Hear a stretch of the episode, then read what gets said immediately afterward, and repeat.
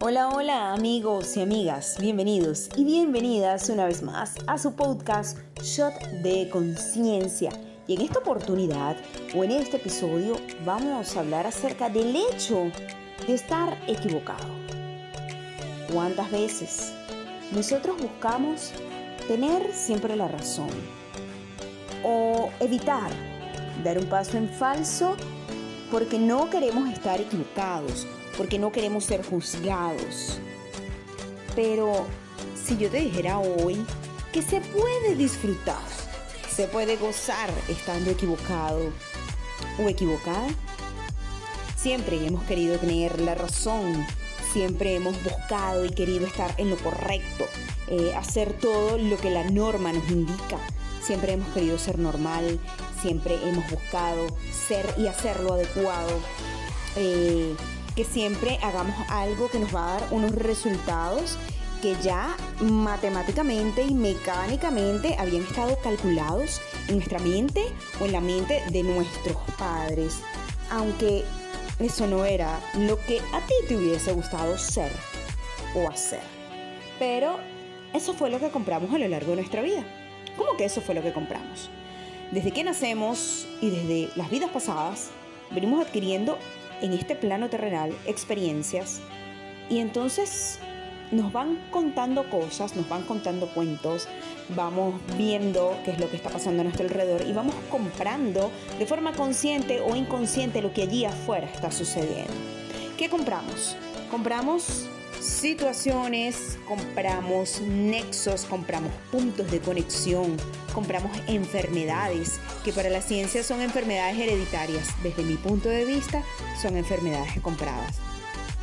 Si realmente fueran hereditarias, todas las personas en una misma familia padecieran lo mismo. Y no, lo padecen solo algunos. Aquellos que han elegido comprarse el cuento de que las enfermedades son hereditarias. Pero hoy estamos hablando de el hecho de estar equivocado. ¿Cuánto me puedo divertir estando equivocado o equivocada? Si pudiera ser brutalmente honesto y honesta contigo en este momento, ¿cuántas veces te has permitido estar equivocado o equivocada? O por el contrario, te avergüenzas, te da pena, te excluyes, te escondes y te juzgas. El juicio es la acción y la actitud más cruel que puedes tener contra ti. No es que esté bueno, no es que sea algo bueno o que sea algo malo juzgarse. Es simplemente algo cruel. Porque cuando te juzgas, te haces daño, dejas que los sentimientos se apoderen de ti y te sientes simplemente menos.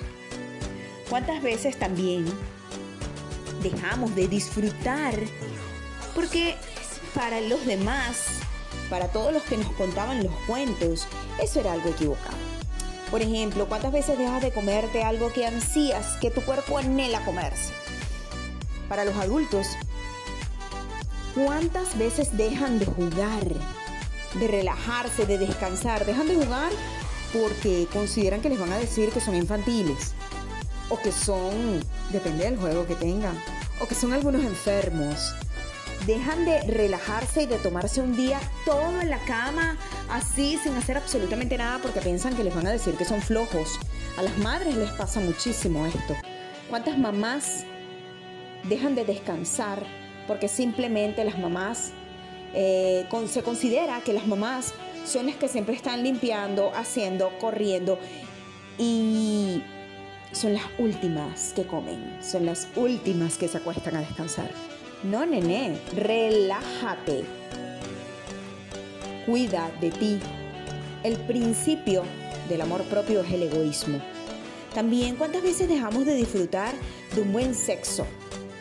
Porque, eh, por el que dirán las mujeres, porque yo no soy ninguna fácil, pero ese cuerpo está que ansía y explota y hace boom por tener una copulación con esa persona y es que la sociedad, las religiones, los medios de comunicación han impuesto tantas normas y tantas maneras de funcionamiento simplemente para ellos siempre tener el poder y el control de absolutamente todo. Entonces, si tú no cumples con esas normas, con esos estereotipos, si tú no estás allí, pues entonces eres un ser equivocado, eres un ser, un ser rebelde, eres un ser diferente, eres un ser irreverente. Y esto va con lo que es comportamiento, eh, vivencias, porque por ejemplo nos dicen tienes que nacer, estudiar, respetar a mamá, respetar a papá, comportarte así, comportarte de otra manera, después vas a tener novia o novio, después te vas a casar, después van a tener los hijos. ¿Cómo es que pretendemos que funcione la misma fórmula para tantos millones y millones de personas? Cada persona podría tener su propia manera de funcionamiento. Entonces las grandes industrias y los medios nos dicen que tu cuerpo debe verse de una u otra manera. Y si se dan cuenta, hace en los años 90, en los, vámonos para los años 50. En los años 50 estaban los cuerpos que eran un poco mm, más gorditos, más gruesos, era lo que gustaba. Luego empezó un boom por una delgadez extrema, eh, empezamos a ver de nuevo estos cuerpos curvilíneos y son los más deseados. ¿Cuántas mujeres no someten su cuerpo a situaciones, circunstancias y sustancias extrañas con tal de tener el cuerpo que el medio le indica que es el hermoso? Tu cuerpo es hermoso tal cual como es, no está equivocado.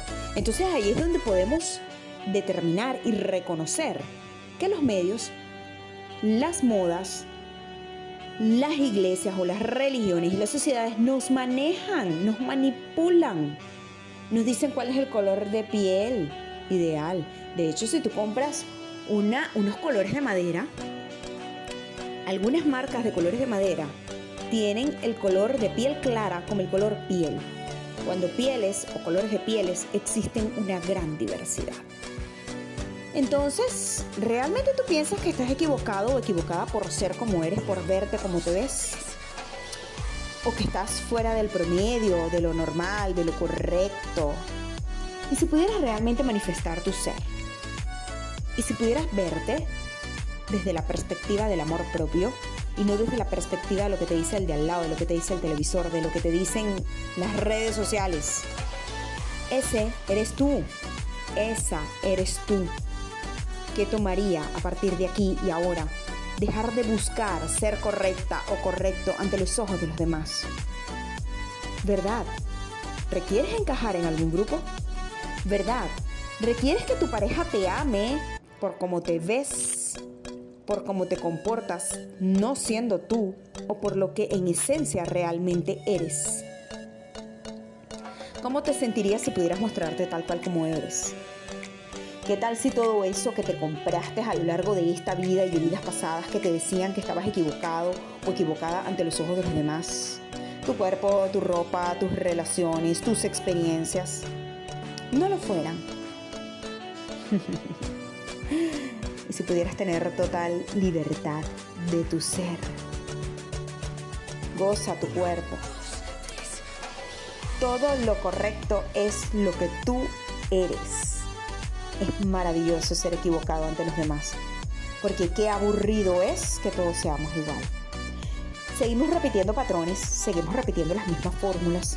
¿Realmente crees que ha funcionado? Si eso funcionara, no existiera la infidelidad, no existiera la falta de amor propio, no existieran las personas con problemas de ningún tipo, no existieran los divorcios. Entonces, ¿qué energía, qué espacio, qué conciencia, qué magia, qué misterio, qué elección y posibilidad puede ser para ser todo lo equivocado que realmente somos. Vamos a borrar ese tatuaje que nos dice que siempre estamos haciendo algo mal, de que eso está incorrecto, de que esto no está bien visto, de que yo conozco lo que va a decir no sé quién, es que mi tía me critica, es que mi mamá me indica que tengo que ser de una u otra manera. ¿Sabes? Eres un ser maravilloso. Eres una hermosa creación de este universo. Créelo, reconócelo y abraza. Gracias por acompañarme en otro episodio de mi amado podcast Shot de Conciencia. No estás equivocado ni equivocada. Eres correcto y correcta para ti y eso es lo que importa. Sígueme en las redes sociales. Estoy en Instagram y también en Facebook como arroba shot de conciencia y como arroba matelicious. Y a partir del 6 de septiembre puedes disfrutar Shot de Conciencia Radio todos los días, de lunes a viernes, a las 2 de la tarde hora de Venezuela, a través de www.maxfm929.com.be. Toda mi honra y mi gratitud.